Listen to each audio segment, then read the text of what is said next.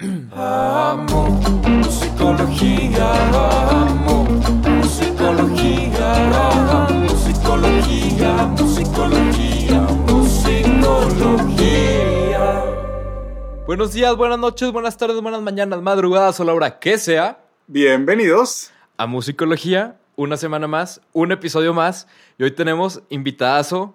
Tenemos al Aquaman del NASAS. Así ya, ya es el apodo oficial desde hace mucho tiempo, ¿eh? O sea, no, no, no se me ocurrió a mí ayer. Pero hoy tenemos a Miguel de la Ojeda, nadador profesional y nadador de que nada, no de que no hace nada. Porque si cuando me dijiste es nadador, yo dije, pues yo también conozco muchos que son nadadores, borrego. Pero es nadador profesional, seleccionado nacional élite, poseedor de múltiples récords absolutos mexicanos y multimedallista internacional también. Miguel, ¿cómo estás? Hola, ¿qué tal? Muy bien, gracias. Muchas gracias por, por la introducción. Oye, de hecho, de hecho les, sí, espero no, no quedarme sin hacer nada por un buen rato. oye, les Así- platicamos. Todos estamos así, ¿eh? O sea, no, no, no, no es nada diferente. Nada. Sí. claro, claro. Ahorita Oye, les todos somos platicamos que-. Le, le pedimos a Miguel su trayectoria y, y la verdad creo, ya cuando vimos la- el, el currículum dijimos, híjole, nos vamos a aventar medio capítulo platicando todo lo, lo que ha hecho este joven. Entonces, mejor nos quedamos con el título y con decir que, entre otras cosas, de lo último que, que realizó Sí. fue la medalla de bronce 200 metros pecho, que por sí mismo, digo, tiene mucho valor, pero para los que no están tan familiarizados con la natación, 12 años no había subido nadie al podio en cuestiones de natación este, en México y, y creo que él, él rompe ese mala racha y entonces creo que tiene un valor extra porque aparte venía de que el deporte no estuviera donde debería de estar de la natación.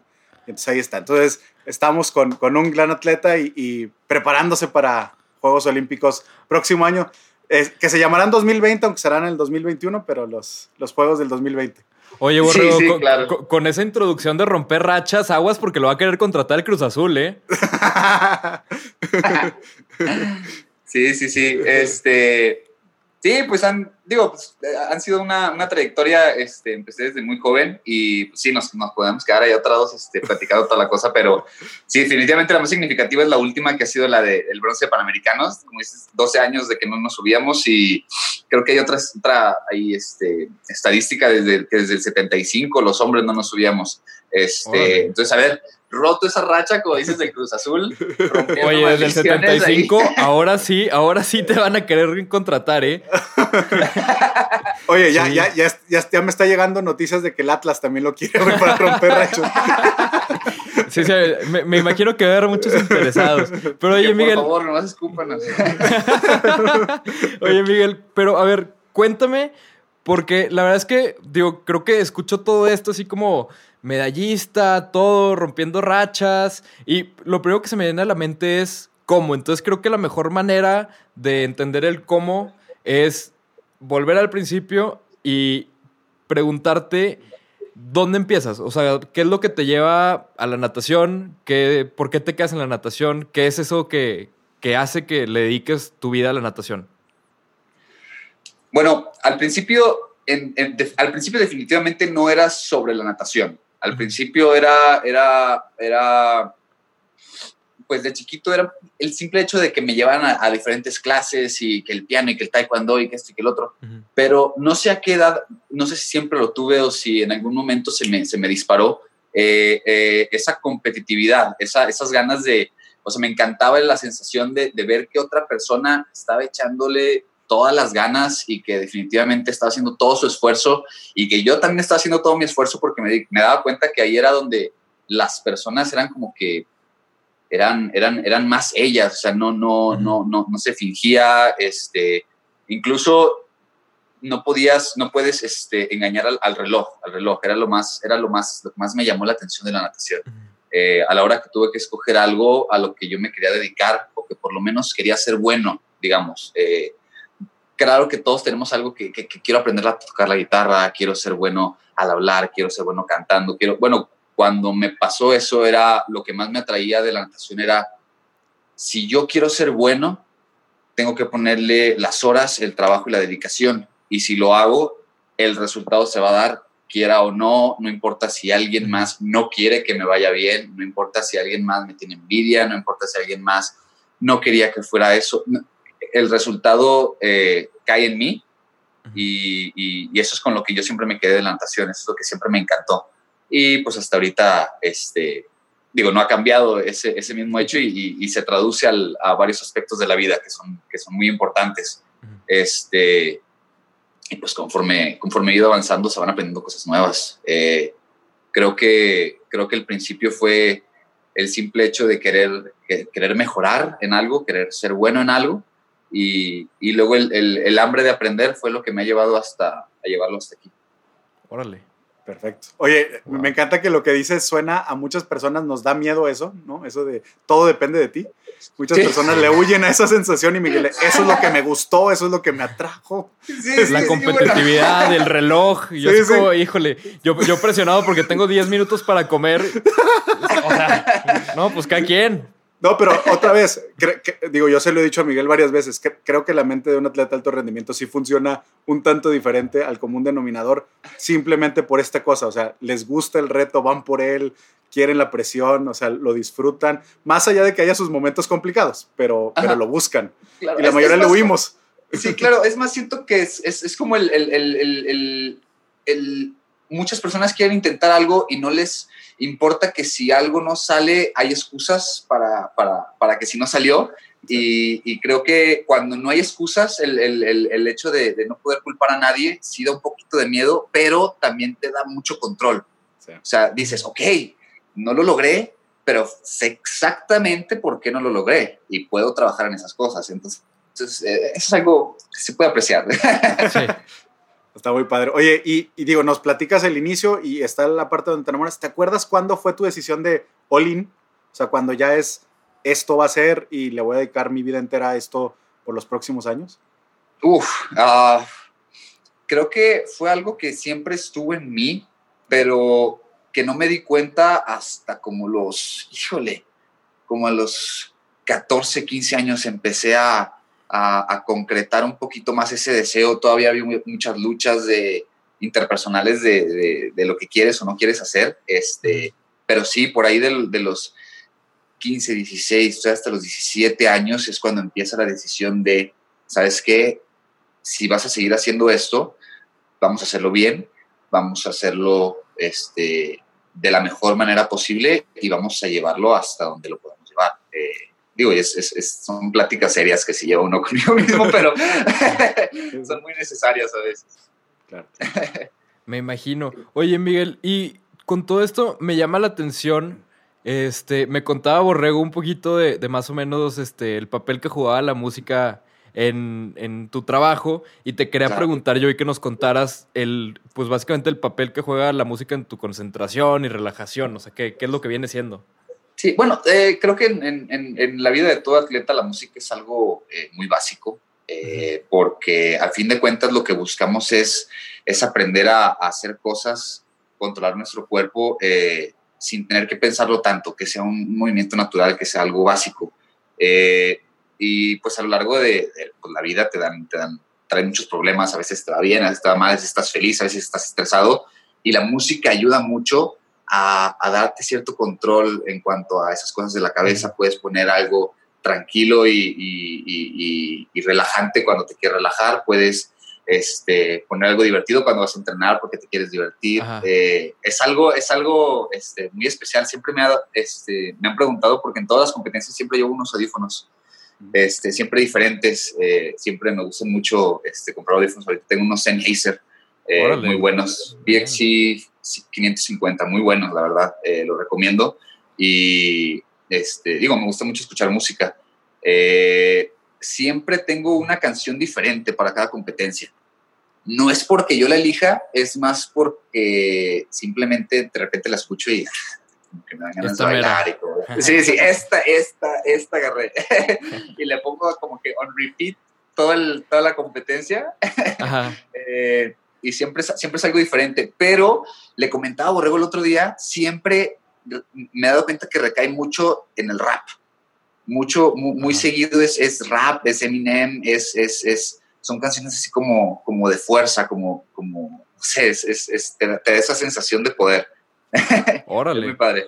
Pues sí, yo, yo siento que a lo mejor viene también de lo mismo de, de que el rap tiene como todo este, pues tiene mucho power y como mucho bagaje de, de sentimientos y emociones que la verdad es que a final de cuentas el rap como normalmente los raperos, o sea, digo una buena parte, obviamente hay muchos que no, pero como muchos, de, bueno, creo yo, muchos de ellos lo que hacen más que nada es nada más raperos, o sea, no, no hacen la música ni nada, entonces tienen que expresar todo lo que quieren solo con la voz. Y eso se, se termina traduciendo en que la voz tiene muchísimo poder, que digo, Eminem es el ejemplo perfecto de eso, o sea, Eminem es, o sea, las, la música de las canciones de Eminem, se la pones a alguien más y para nada sería lo que es, pero con Eminem, con el power que le da y todos los matices tan diferentes que le mete, termina siendo algo súper poderoso. Que digo, si yo, este, medio dormido a las 8 de la mañana, me da energía, pues imagínate antes de una competencia, o sea, sí, sí me puedo imaginar.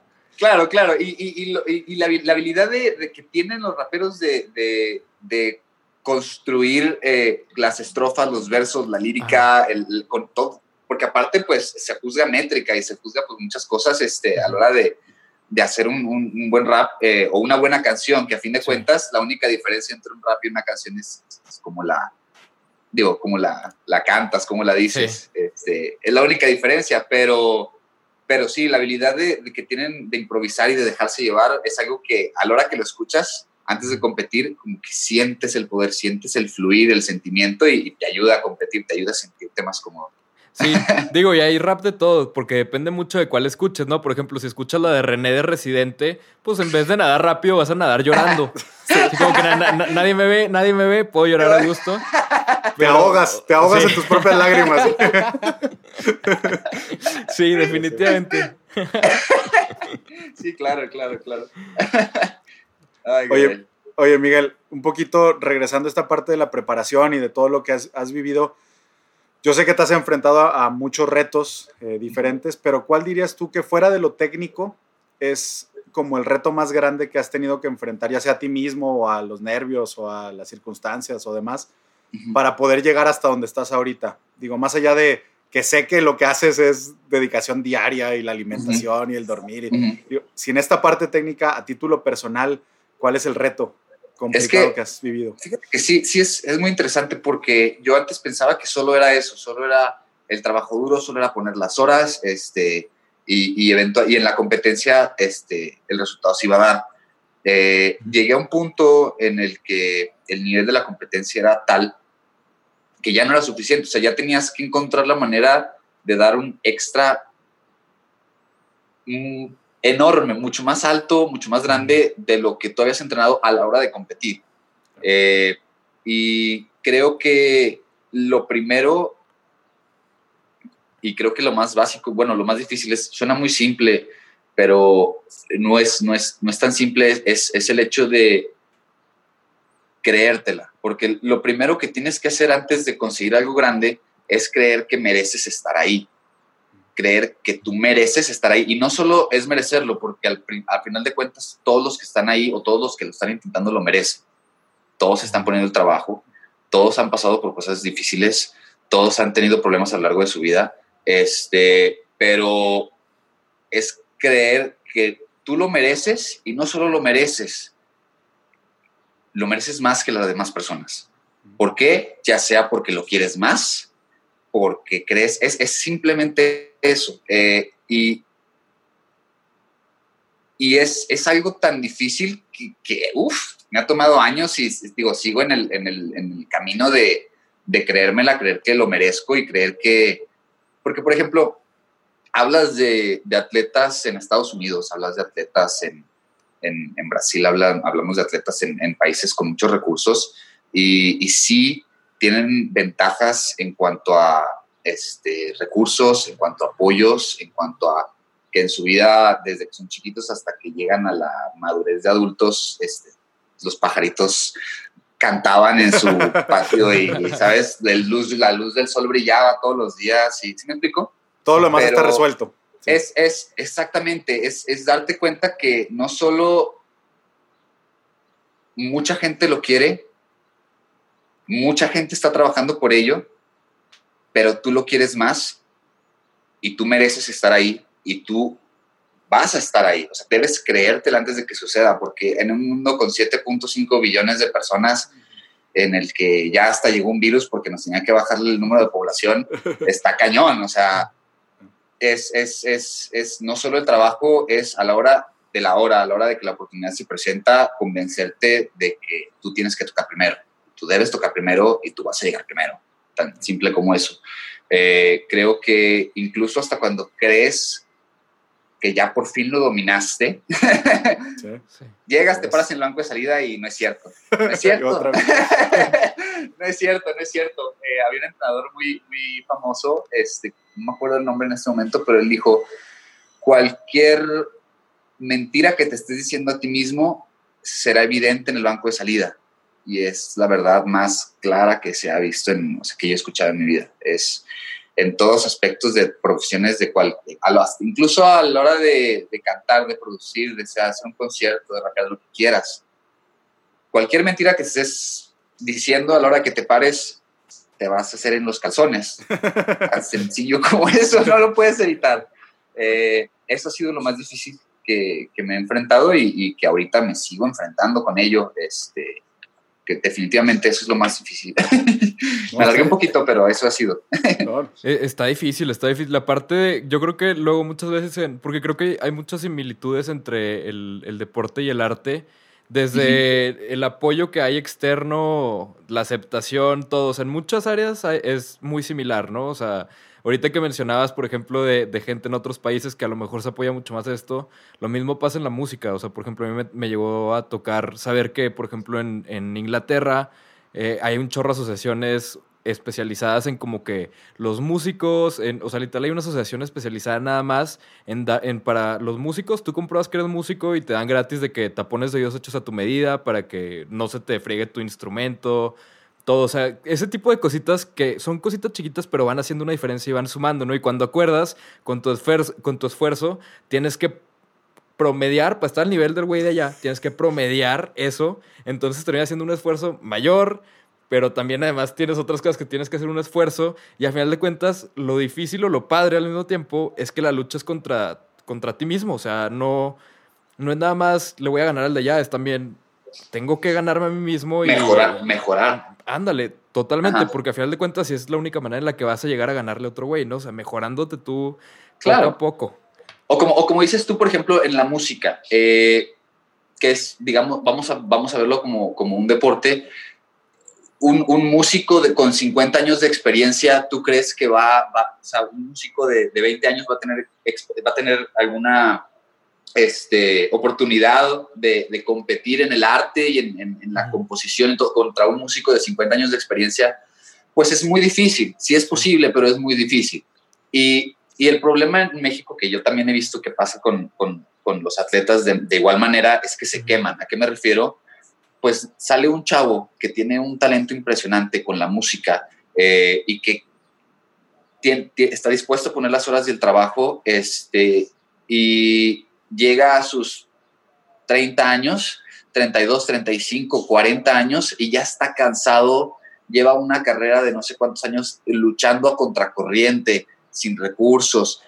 El instrumento, como tú lo dices, el oído, la garganta, todo, el estrés, eventualmente te alcanza. Entonces, todos esos años de experiencia que podríamos nosotros ser capaces de disfrutar de una buena producción, de un buen programa, de una, de una buena canción, de una- lo Sí. que quieras, pues se nos va de las manos, porque la persona que ahora lo sabe, pues lo único que le queda es intentar transmitirlo a las siguientes generaciones.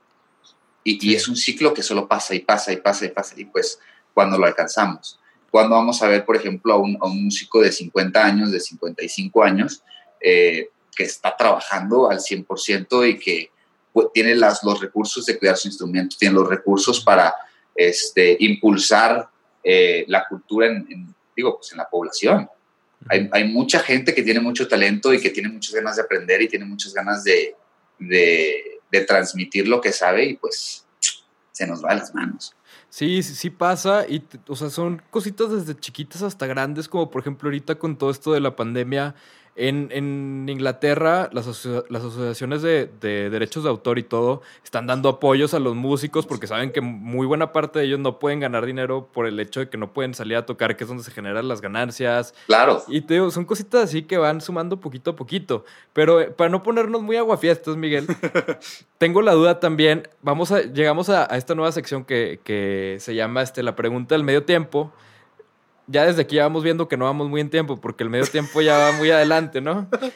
Pero la pregunta del medio tiempo es una pregunta que le hacemos a todos nuestros invitados y en lo que consiste es en ver qué más hay detrás de Miguel y del Miguel que conocemos. Entonces la pregunta es, fuera de lo que sabemos de ti, ¿qué otras cosas te apasionan, te gustan, te mueven, te motivan? Fíjate que he tenido pasión como tal, Ajá. difícil, difícil, porque cuando define, cuando yo defino pasión como la natación, pues nada más. Nada, se le acerca, sí. nada se le acerca. Pero sí tengo muchas cosas que me gustan. Me gustan mucho los videojuegos, me gustan mucho las computadoras, la programación, todo ese tipo de cosas, así como de tech savvy, me encanta. Este, digo, en general, pues te podría decir que los videojuegos. Eh, Ajá. ¿Qué pasa? Yo, te- yo tengo una, güey, los boneless. Este cuate hace que casi, ¡Oh! ¡No! casi truenen empresas completas de all you can eat. Este güey los truena. No, yo, yo, yo jalo, así como, así como la gente dice, no, no te juntes, que la mamá dice, no, no te juntes con ese malandrín porque te va a jalar las drogas, no te juntes conmigo porque te vas a adicto a las alitas. Cañón, cañón. No, y hay, hay, o sea, me sé los restaurantes, me sé las promociones, sé, hay una ahí en la Colón, uf, que llego, me siento a las 2 de la tarde y me paro a las 7 de la tarde, 7 de la noche comiendo alitas en buffet. Uf, increíble. Órale, eso, eso no me lo esperaba, eso no lo veía venir. Eh, Eso sí fue sorpresa. Ya, ya me dio curiosidad. O sea, yo, mi récord de alitas fue un domingo que había un 2 por 1 en un restaurante. Y mi récord de alitas fue, junto con dos amigos, nos comimos 150 alitas. ¡Ah! Muy bueno. ese, muy bueno. ese fue, ese fue mi récord. Muy Muy bueno, respetable. con dos amigos, o sea, entre los tres se comieron 150 alitas, Sí, o sea, como 50 por cabeza. como 50 por cabeza, muy buen número, ¿eh? En, en- en defensa de las alitas, la verdad, estaban pobrecitos. ¿eh? Sí eran, para vender, sí eran para vender. Sí estaban así medio escuálidas. Es como para presumir, para decir, me comí 50 alitas. Sí, en realidad te comiste como el equivalente a una pechuga de pollo, pero, No, pero no, no, puedes yo decir siempre me 50 siento- litas.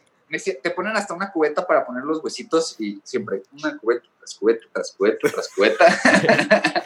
Ya mejor tráigame la que usan para trapear el baño, porque lo estoy llenando muy ya rápido. mejor déjenme pasarle a la cocina, por favor. Oye, no, pero con la cantidad de calorías quemadas en el ejercicio, este cuate necesita recuperar bastantes. Entonces, sí me imagino que va a estar peligroso eso. Sí, definitivamente. mi- o sea, yo mi miedo es bajar de peso, para que te des una idea. O sea, con la cantidad de energía que le No, no, no, está cañón. Yo, yo quiero ese miedo, eh, yo, yo quiero ese miedo. Oye, Miguel, volviendo, ya después de la pregunta del medio tiempo, volviendo otra vez a la plática, como que es, por lo que escucho, creo que la disciplina es una parte súper importante de lo que haces. Me gustaría saber o que nos pases unos tips de cómo mantienes la disciplina, cómo te hablas a ti mismo para mantener la disciplina y cómo te funciona eso. Ah, la disciplina. Uf. Creo que eh, un buen truco para, para empezar a ser un poco más disciplinado podría ser la visualización. Y no tanto como, ah, siéntate y, ponte a meditar y visualiza. No, no, no. Simplemente como, ok, si tu meta es estar más en forma, simplemente párate frente al espejo, vete y di, ok, quiero que se me marque más aquí, se me marque más acá.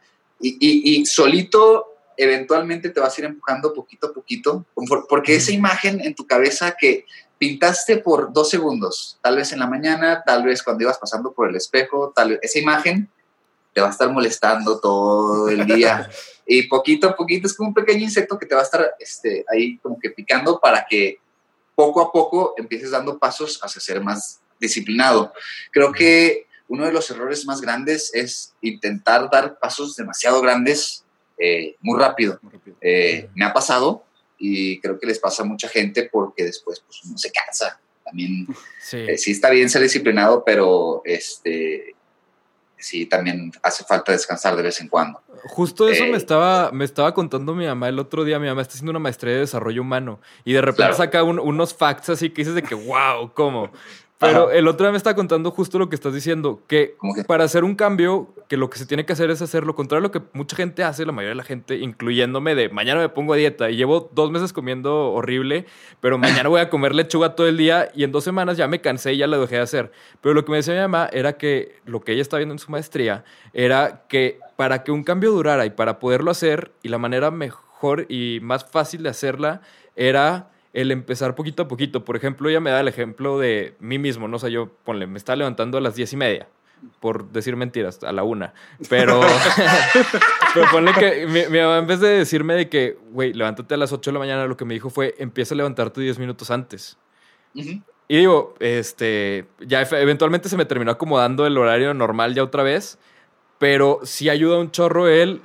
Vamos a empezar poquito a poquito. O sea, otro ejemplo de lo mismo es un, no me acuerdo ni quién era, pero una historia de un conocido de alguien de mi familia que no me acuerdo quién era, que quería ir al gimnasio, tenía sobrepeso, pero quería ir al gimnasio. Entonces lo que hizo, dijo, voy a ir dando un paso cada mes. Pero, digo, o sea, es- sí, la verdad sí se la bañó. Claro. Lo, lo que hizo fue, este mes voy a ir al gimnasio, pero iba y se estacionaba afuera y se regresaba a su casa. Se estacionaba cinco minutos, se regresaba. Al siguiente mes llegó, voy a ir, voy a hacer tres minutos de ejercicio y se regresaba.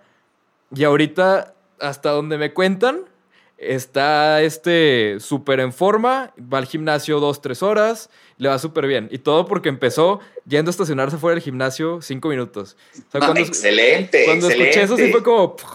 Oye, excelente. Déjenme se las platico que funciona también al revés. Es, es la mejor forma de quitar un miedo, una fobia. Se llama Ok. desen- desensibilización sistemática y es lo mismo. Si te da miedo subirte a un avión, este, siéntate en, en tu cuarto y, y pon los sonidos de las turbinas y luego súbete a un avión sin despegar y poco a poquito te vas familiarizando con la experiencia hasta que la puedes dominar. Pues déjame te digo que ni de chiste toco una cucaracha, ¿eh? Así de sencillo. Ni me la acerques, ni me la escuches, ni me pongas grabaciones de nada, ni de... Oye, es que, oye, es que, tú, es que tú eres lagunero, güey. Entonces tú conoces a las voladoras y a las que te persiguen. güey. Las que voladoras, qué horror. Nadan, güey. No han visto Eh, las que nadan. Yo, yo no sabía que había cucarachas que nadaban. Hay cucarachas que nadan, cabrón. Oye, y- oye, ya han perseguido al poseedor del récord de 200 metros y casi lo alcanzan, güey. Por su tenacidad. Nunca me has visto salirme de una alberca más rápido. cabrón. Me imagino, me imagino. No, impresionante. No, pero sí, devolviendo al, al tema de, de- de poquito a poquito, definitivamente eh, sirve, ¿eh? así como dice Dorrego, de poquito a poquito, un poquito de exposición. Por ejemplo, algo que yo hacía y que sigo haciendo es comprar, por ejemplo, no me corto las galletas, las papitas, porque qué vida tan horrible. Sí. Lo que hago es, por ejemplo, compro una caja de galletas o un paquete de galletas y digo, ya, esto es para toda la semana, te fregaste. Ya, y si me las como hoy todas, ya me fregué, ya no me las voy a, ya no tengo galletas hasta el lunes, o ya no tengo galletas en dos semanas. Y, y ya, pues, por ejemplo, este, lo que hacía también era muy bueno, pues ya, si decía, tengo una semana, pues ya una galleta y de, de- de vez en cuando la disfrutaba y ta, ta, ta, ta, ta. Pero empezar con ese tipo de cosas es, ayuda bastante, ayuda bastante, pasos chiquitos, este, y, y eventualmente, pues ya estás corriendo el maratón. Y, y el darte cuenta que puedes, me imagino que ser una satisfacción cañona, ¿no? O sea, el darte cuenta que lo que digas se hace, es como, wow. Se te desbloquea en la cabeza y dices, ay, hijo de su madre, ¿ahora qué, ahora qué más puedo hacer? A ver, ¿Quién Sí, me va a detener? Ahora sí. ¿qué Me sigue? ¿Qué imagino. sigue? Oigan, ¿les parecemos si pasamos a la, a la sección Venga. final? Venga, ¿Sí? venga. ¿Quieres dar la introducción, Borrego, de la sección? Sí, les, le- les platicamos de nuestra sección que se llama Jam de Asociación. La idea es, te damos una palabra y tú nos das lo primero que venga a la mente, sea una palabra o una frasecita pequeña, con lo que asocies eso. Este, Mike ya, ya, ya está en posición de, de- de Muy salida. calentados. Y la idea nada más es como saber qué está en tu mente y, y- y la verdad es que nos hemos llevado respuestas muy divertidas y respuestas que nos llevan a mucha, mucha conocimiento de nuestros invitados. Así es que Comprometedoras también, ¿eh? también, Comprometedoras también. también. Vienes, Pablo, viene, viene, viene, empieza tú. Dice una palabra y yo digo lo primero que se venga a la mente. Ok. Sí, Sí, sí, sí. va sí. cinco Pablo y luego cinco yo. Ok. ¿Listo? Sí. Reto, Bueno, miedo, malo, Rap. Divertido. Victoria. Ujú. Futuro. No lo sé. Ok, venga. Muy bien. México, Bien. soledad, Ouch. nervios, Trabajo. Lesión, Adiós. retiro, No. Bien, bien. Qué Está bien. bien, estuvieron simples, pero fue lo primero que se vino a la mente, así que. Yo eso. pensé que cuando dije miedo ibas a decir cucaracha, ¿eh? después de lo que había escuchado. yo dije, dije, va a decir cucaracha nadadora. No, ya, Cucaracha ya no las mencionen porque luego las invocan y luego. El chiquito de mi mamá me decía, el chiquito de mi mamá me decía. "Encue- ves cucarachas en todos lados porque las buscas. Ya no las he buscado y ahora ya no quiero empezar a buscarlas otra vez. Bueno, Pero ¿qué prefieres? O sea, que estén ahí que no sepas o saber que al, min- men- al menos tal vez no haya. No, no, no, ignorar, ignorar, ignorancia, ignorancia. Si hay Eh. una, si hay una en mi camisa ahorita, prefiero jamás sentirla, jamás haberla visto en mi vida. Así de sencillo. Es como el equivalente a cuando ves una araña y de repente ya no la ves. O sea, es como Ándale. Ese "Oh, miedo no, interno no". que dices, híjole. Hay que quemar la casa. Sí, sí. para empezar, para empezar. Sí, totalmente. Oye, Miguel, pues muchísimas gracias. Ojalá se pueda repetir esto. Esperamos verte en. Tokio el próximo año. Gracias, Definitivamente gracias. esperamos echarte porras. De preferencia vamos a ir. Este, ahora que pegue musicología, vamos a ir Borrego y yo a hacer una cobertura de los Juegos Olímpicos de Tokio. Me suena excelente. Nada más este, necesitamos un patrocinador. En el, en, el, en el podcast y no, no me dejen ahí a un lado. No, hombre, no, no, claro. No, Miguel, ahí está, que no sé qué. No, no, yo quiero participar, yo quiero participar. Sí, no, Bueno, pero Espero que se repita, definitivamente. Me la pasé muy bien. Muy, qué muy bueno, Miguel. Nos da gusto y muchísimas No. gracias por, por tu tiempo No. y por habernos acompañado y ojalá lo volvamos a hacer pronto. Nuestra, nuestra promesa a todos nuestros invitados de contingencia es que se tiene que repetir en el estudio para poder Sí. disfrutar no nada más de, de esta sección frente a cámara, sino poder platicar otro rato y estar y convivir y demás. Sí, Sí, sí, sí, definitivamente platicar cara a cara, este, convivir un poquito más. definitivamente. Pues, Pues, muchas gracias, Miguel. mu- muchas, Muchas gracias, gracias a ustedes. Y también muchas gracias a la gente que nos está viendo. Les agradecemos mucho y los invitamos a seguir tus redes sociales, Miguel. ¿Cómo te seguimos? ¿Cómo sabemos dónde estás en Tokio? ¿Cómo te vamos a encontrar? No, usted- ustedes tienen que saber hasta que yo haga algo chido, si no. Entonces, no, no se crean. Este, mi, mi Instagram es miguel.delara, si mal no recuerdo, miguel.delara. Eh, mi Facebook es Miguel de Lara, también igual. Eh, y creo que ya son las únicas redes sociales que manejo este, realmente. Tengo un Twitter, pero está abandonado ahí desde hace como 10 años. este, entonces, pues ahí si me quieren seguir por Instagram, Miguel.delara. Eh, no subo muchas cosas, pero las que subo eh, están padres. Va- valen la pena. Eso es lo Claro que bueno, sí. eso es lo bueno. Calidad sobre cantidad, definitivamente. Así es. Pero muchas gracias. Nos vemos la próxima semana y esperamos se repita esto, Miguel. Muchas Ya gracias. Muchas Nos vemos. gracias, nos vemos. Gracias, Bye. hasta luego. Nos vemos, Borrego. Gracias.